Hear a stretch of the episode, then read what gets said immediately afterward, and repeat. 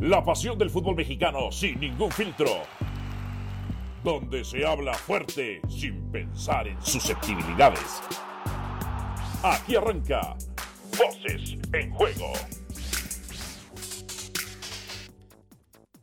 Bienvenidos sean todos ustedes a su podcast mágico musical Voces en Juego. Uy, está sonando las patrullas, Dionisio, te andan buscando. ¿Quién te busca o qué? Pues, eh, yo no soy el que debo, yo no sé si deba el productor o qué. Saludos para todos. Sí, sí, sí. El, el productor no sabe la nueva regla de que grabamos ya el domingo. Sí, no, ya, ya lo puse sobre aviso, ya lo puse. Que va a ver, dice, Ay. que porque eh, ese día tiene que ver películas con su novia, este, comiendo palomitas, imagínate. Uh, imagínate, tantos días que estuvimos también grabando los domingos. No, lo voy a tener que cambiar, ¿eh? Lo voy a tener que ¿Ah, cambiar. sí? ¿eh? O se ponen las pilas o, o a ver qué hace, ¿no? En fin, en fin, en fin. Bueno, a ver, Dionisio Estrada, las Chivas fueron a la Minerva a festejar los aficionados de las Chivas. ¿Te lo puedes explicar tú? ¿En serio? No, no, no lo puedo creer. ¿En serio? No, ¿En serio? no, no, no lo puedo creer. Fíjate, ho- hoy, hoy fui a lavar el coche, porque lo lavo una vez al año, y de pronto, y de pronto, pero yo veía que el señor que me lo recibió me quedaba viendo, ¿no? Pero pues no se atrevía, ¿no? Así como que cuando, y hasta que ya me preguntó, oiga, usted, sí, que no sé qué, que aquello, que el otro. Bueno, y usted, y empezamos a platicar, ¿y usted a quién le va? No, pues yo a las chivas, me dice. ¿Cómo a las chivas? Ah, pues tú estás feliz o qué? No, no, no, no, pero sé que nos toca el América, sé que nos toca el América, ¿eh?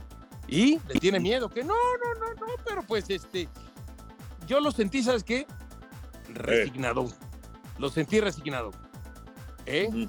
Lo sentí resignado. Y le pregunté, bueno, ¿fuiste a celebrar al ángel? No, no, no, ¿cómo crees? No, no, no. Tampoco, dice, pero yo creo que hasta aquí llegamos. ¿Cómo? Fueron a celebrar a la Minerva. Mientras hay otros de Chivas que lo toman como que con cautela el asunto. No, ¿sabes qué pasa? Volvemos a lo mismo. Cuando tú estás carente de cosas importantes, cualquier cosita la tienes que ir a celebrar. Cualquier cosita.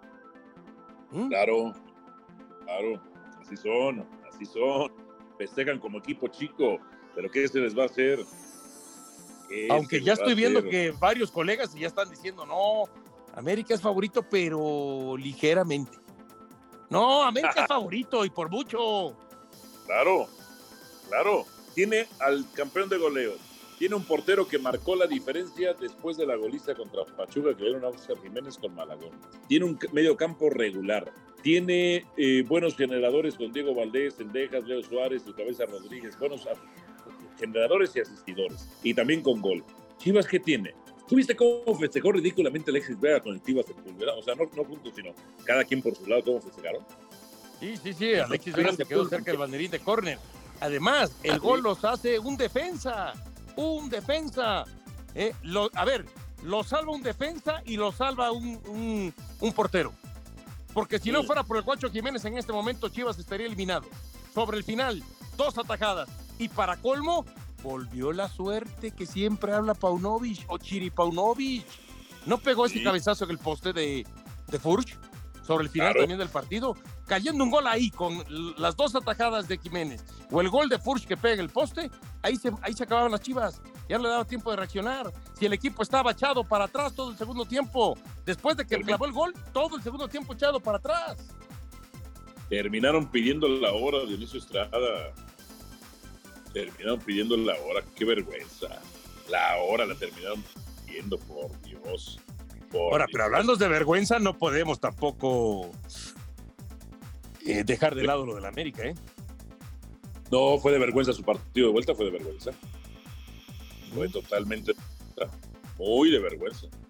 O sea, o sea, el segundo tiempo, el primer tiempo que diga, el segundo partido, no, terrible, terrible, una vergüenza, una basura. ¿no? O sea, o sea, así no pueden ser campeones si juegan así. Pero ¿sabes qué? Espero yo, Dionisio, que hayan aprendido la lección. Y que ahora que aprendieron la lección, yo estoy seguro de que son más poderosos. Son más poderosos. Yo te voy a decir una cosa, a mí lo que yo pienso que América le vino bien ante San Luis esa situación para lo que viene en las semifinales y, y- y la posible final, pero sabes, pero sabes que cuando tú me dices que hayan aprendido la lección, Cuando yo vi al Tano Ortiz, que esto se puso 2 a 0, y vi la cara del Tano y sin capacidad de reacción, dije, no, no, no sé, me dio mala espina, me dio desconfianza, porque ni siquiera reaccionó para el arranque del segundo tiempo. Entiendo que los jugadores ah. tienen la responsabilidad en el campo cuando arranca el partido y cuando van 30 minutos y lo vas perdiendo 2 a 0 y que no están haciendo lo que eh, eventualmente, habitualmente hacen. Pero cuando ves que tu equipo está siendo superado, tampoco vi capacidad del Tano Ortiz. Y esto a mí me genera dudas. Me genera dudas de que en una situación similar otra vez se vuelva a congelar el Tano Ortiz. Se quedó choqueado, no supo reaccionar. Sí, esto no estuvo bien. Eso no estuvo bien. Pero ¿sabes también quién se queda choqueado? Paunovic. Paunovic cuando las cosas van mal. Chivas terminó pidiendo la hora, porque América no terminó pidiendo la hora. América le va muy mal el primer tiempo, el segundo tiempo no le va tan bien, pero ya en la recta final del segundo tiempo, ataca, ataca, ataca y neutraliza después, pero no termina pidiendo la hora.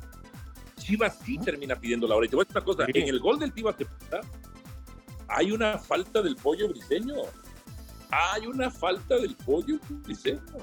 Entonces, ese gol no debió contar.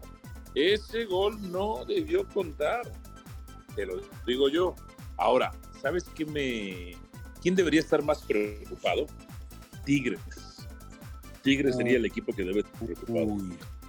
Porque no entiendo cómo en un 4-1 y en el otro, o sea, casi le sacan la eliminatoria a los poderosos Tigres, supuestamente. Bueno, a mí no me sorprende, porque ese ha sido el andar de Tigres en el torneo, ha dado bandazos, de hecho perdió hasta cuatro partidos consecutivos en su casa. Entonces, no, o sea, yo por eso la vez pasada, en el 4-1, dije, esto todavía no está cerrado. Me dijeron, no, estás loco, ya está listo, que no sé qué, que aquello y que el otro.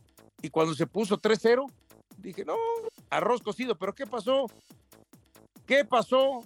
Nacho Ambriz pierde el partido. ¿Para qué arreglas lo que no está descompuesto? ¿Qué necesidad de hacer un cambio para jugar con línea de cinco, sacando tu mejor hombre al frente, que era el Gacelo López, que además había metido dos goles, pero no solamente por los goles, era el que tenía preocupado a la defensa de Tigres para decir desde el 64, voy a cerrar el partido. No había necesidad de cerrarlo en ese momento porque, ti, porque Toluca no estaba sufriendo. No es que Tigres tuviera la pelota y lo estuviera metiendo sobre su arco. Al contrario, Toluca lo tenía controlado, lo tenía neutralizado. Se veía más cerca un posible cuarto que un primero de, de, de Tigres. Nacho Ambriz perdió el partido. Nacho Ambriz fue el que provocó que eliminaran al equipo de, de, Toluca. Por eso a mí te digo, a mí no me sorprende lo de Tigres, así fue su temporada, ¿eh? Altibajos, bandazos. terrible, terrible, terrible, terrible. Oye, y Monterrey clasifica, pero no le, no le, a ver, el gol de Doria, tú dices que es fuera del lugar de dónde. Luego, falta de Héctor Moreno en el segundo gol y no marcan un penal, falta de Gallardo. Por Dios, también, también Monterrey pasó por mucha suerte. Bueno, pero a ver, yo sí veo que es fuera de lugar, ¿eh? y más si está avalado por un software. Lo de Héctor Moreno no pienso que sea falta, es más, ni siquiera el jugador de, de Santos este, la pide o la solicita, ni se queja y nada por el estilo. Y lo otro sí es un penal, te lo compro, al final de cuentas. Pero, a ver, la verdad hay que decir, el primero y el segundo lugar pasaron dejando no buenas sensaciones. Lógico, mucho más América que Monterrey.